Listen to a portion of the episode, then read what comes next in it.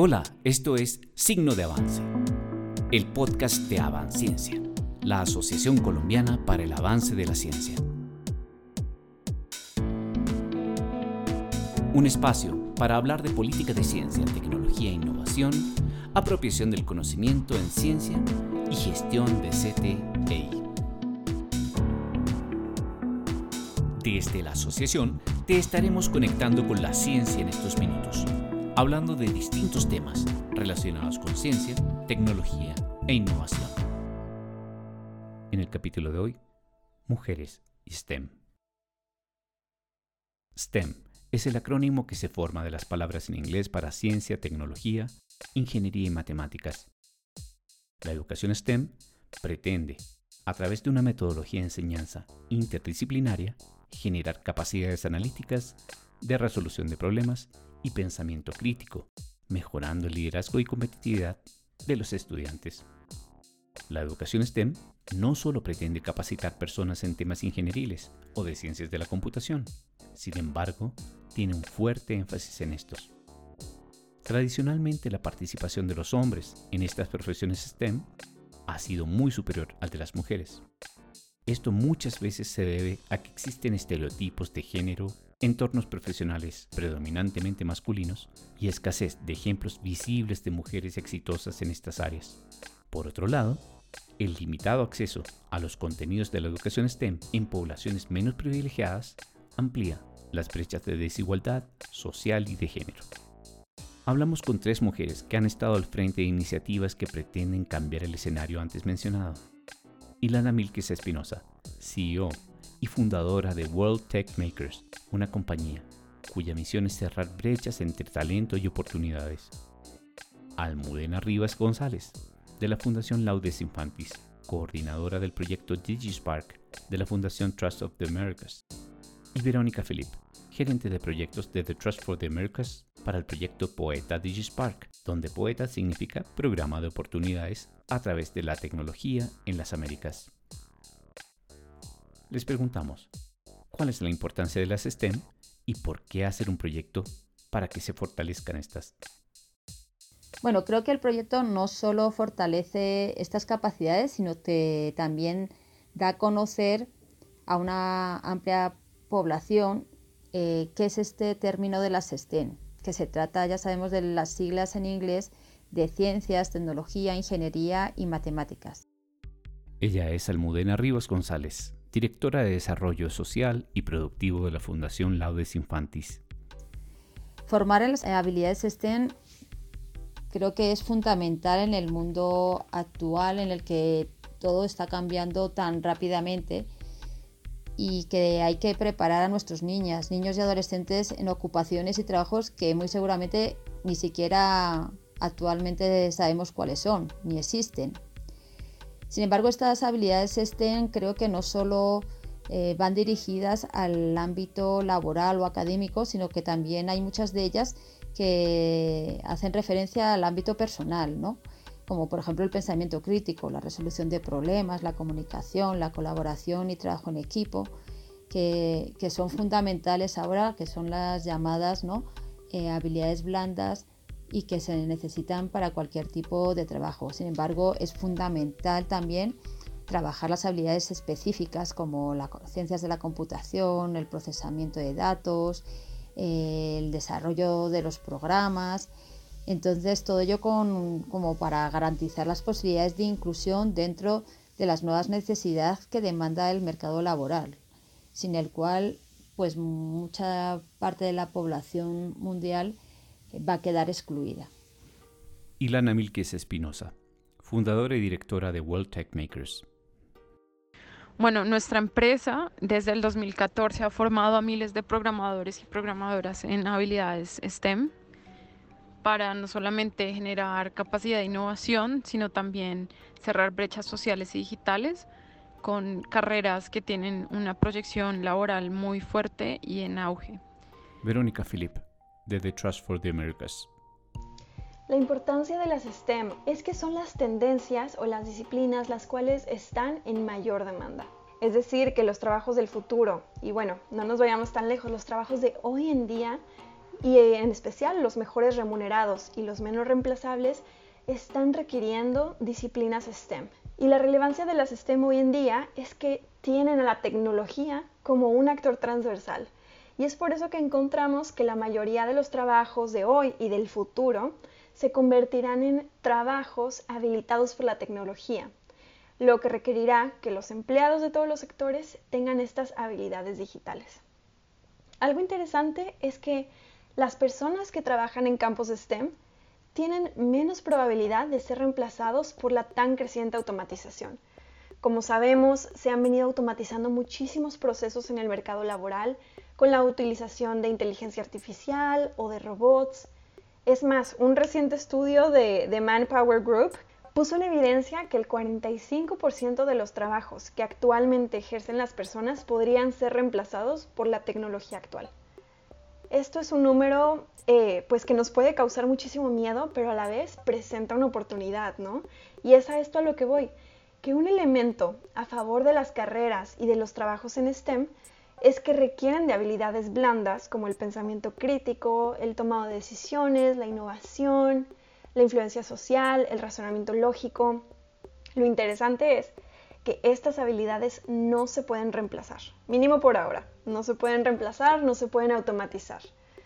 Un problema eh, dentro de las STEM es que pues mientras crece la demanda de habilidades digitales, el déficit de mujeres y de personas en contextos vulnerables en esta área es un problema global, ¿no? es un bajo porcentaje. Eh, un estudio demostró que por cada ingeniera existen ocho ingenieros. Y es justamente a través de iniciativas como las que tiene Laudes Infantis, como las que tiene The Trust for the Americas, que se trabaja por despertar el interés de las mujeres, de las niñas y adolescentes en carreras STEM con elementos de tecnología. Les preguntamos, en un país en el que el acceso a la electricidad o al Internet es tan complicado para algunos sectores, ¿por qué es la tecnología la mejor opción para llegar y educar a niños y niñas? Almudena Rivas. Existen miles de niños y niñas no solo en Colombia, sino en el mundo, ubicados en sectores o territorios de difícil acceso con dificultades de estructuras de servicios que permitan su conectividad. Sin embargo, para ellos, la construcción de programas educativos de calidad virtuales que respondan a las necesidades territoriales y del mundo, creo yo que sería la solución que se puede dar desde la tecnología para garantizarles ese derecho universal a la educación. Sin embargo, considero que implementar el sistema tradicional en la construcción de, infraestructuras, de, mantener docentes y generar todo el sistema educativo eh, tal y como lo estamos viendo actualmente, puede ser mucho más costoso a, largo plazo.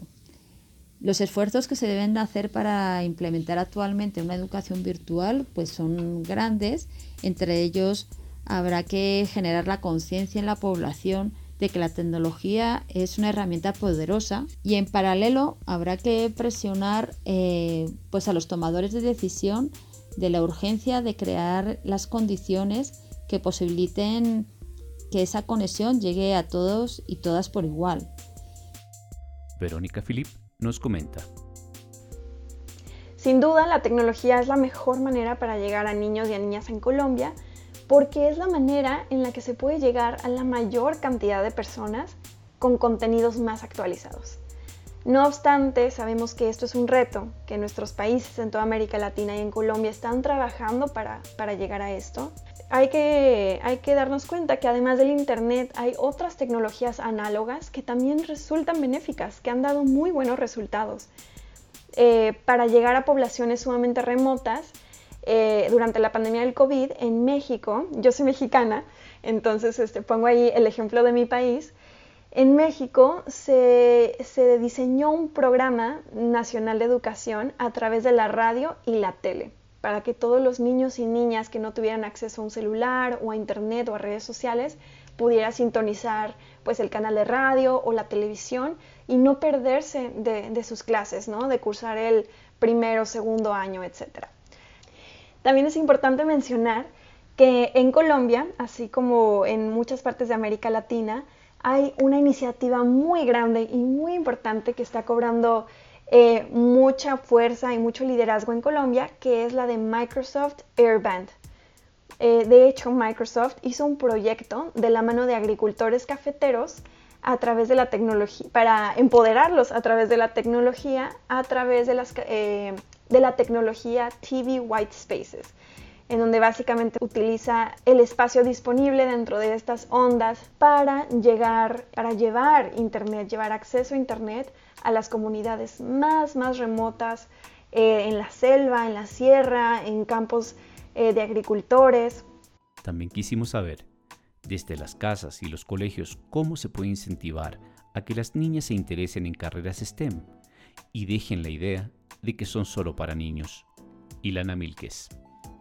Bueno, las carreras STEM em, pues mm, se caracterizan por tener en su mayoría hombres, pero paradójicamente las mujeres que pues son pioneras del mundo del software Em, pues eran mujeres, ¿no? Las que crearon los primeros programas y, bueno, personas muy famosas como Ada Lovelace y Grace Hooper. Entonces, estas narrativas em, alrededor de qué, pues, qué pueden hacer unas niñas y otros niños, pues yo creo que son construidas y el potencial humano da para que cualquier persona haga lo que quiera hacer, ¿no? Desde el punto de vista profesional. Almudena Rivas. Creo que es clave que tanto en las familias como en los colegios se trabaje de manera decidida por, la construcción de relaciones de igualdad, de equidad y respeto entre niños y niñas y se promueva por igual sus capacidades y talentos, ¿no? rompiendo con esos estereotipos y roles tradicionales que se le asignan a, las niñas de cuidado y de protección y sobre todo de, considerarlas incapaces de, de desarrollar eh, procesos matemáticos o analíticos. Eh, se les debe educar en entornos creativos y, que puedan experimentar diferentes eh, procesos y promover la lectura científica o favorecer el desarrollo de juegos incluso en la infancia simbólicos en torno a ámbitos científicos como ser exploradora o ser astronauta. Considero que es un trabajo que hay que desarrollar sobre todo desde la, de la niñez, como casi todo en la cultura y en la educación. Además, es fundamental dar a conocer a las niñas y adolescentes las diversas posibilidades académicas y profesionales que hay dentro de las STEM. Uno no suele soñar con lo que no sabe que existe, entonces conocer eh, experiencias de mujeres o, o, o, de posibilidades que hay dentro de las STEM es fundamental para que vayan proyectándose en relación a este tipo de profesiones nuevas. Verónica Filip. Algunas buenas prácticas que hemos visto dentro del proyecto, dentro de Poeta DigiSpark, es incentivar a que las niñas conozcan este tipo de tecnologías desde chiquitas. Y para esto necesitan modelos a seguir relevantes, modelos a seguir reales que las inspiren y que las empujen a, elevar sus estudios y sus intereses. Y normalmente cuando mencionan esto se, nos ocurre, ¿no? Tal vez Marie Curie por ahí este, muy lejos eh, en química o física, etc. Pero no nos vayamos tan lejos. Simplemente la colombiana Diana Trujillo que llegó a la NASA. Ese es un excelente ejemplo eh, o un modelo a seguir para nuestras niñas. Otra buena práctica es buscar oportunidades educacionales para ellas, acercarlas a modelos de capacitación rápidos para despertar el interés. Verónica también hace una invitación. Eh, aquellos que nos escuchen que son docentes o que tienen escuelas o centros educacionales, em, pues hagan concursos de robótica, hagan ferias de ciencia, hagan hackatones e inviten a las mujeres den premios especiales para, para las mujeres, para los equipos de mujeres que se involucren. Y eso también incluye el acceso a becas. No puede haber un interés, no puede haber un, un, acercamiento real si no están las plataformas necesarias para que nuestras niñas y adolescentes verdaderamente entren a estudiar estas, estas disciplinas de STEM. Y para eso se necesitan becas, darles becas y darles oportunidades a, a nuestras niñas. En cuanto a cómo incentivar las STEM dentro del salón de clases, Algunas buenas prácticas incluyen modelos de educación remota eh, que incluyan eh, ejercicios dinámicos, que incluyan tecnologías interesantes como lo son el Kahoot, como lo son el uso de em, salas virtuales diferenciadas, en los, los, famosos breakout rooms, en donde los alumnos se dividen en, en grupos y están participando. Finalmente les preguntamos, ¿cuál es el factor clave para aumentar el porcentaje de mujeres en carreras STEM? Ilana Milques.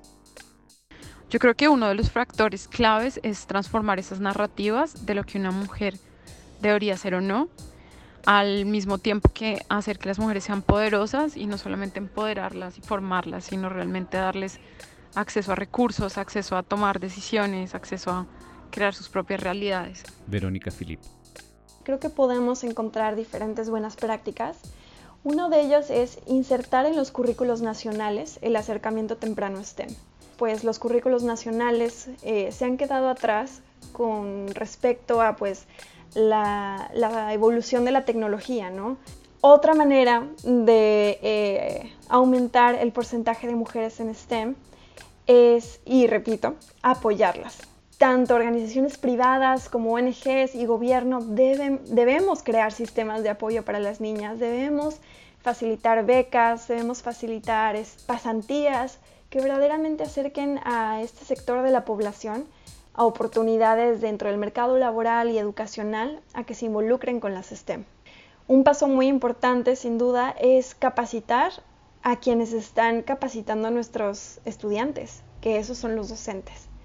Y bueno, por último, creo que es importante que facilitemos y fomentemos eh, políticas con perspectiva de género, este, este, tipo de políticas lograría una mejor conciliación entre la vida familiar y laboral y así tendríamos una mejor inserción de mujeres en este ámbito y facilitaríamos el ascenso de posiciones de liderazgo.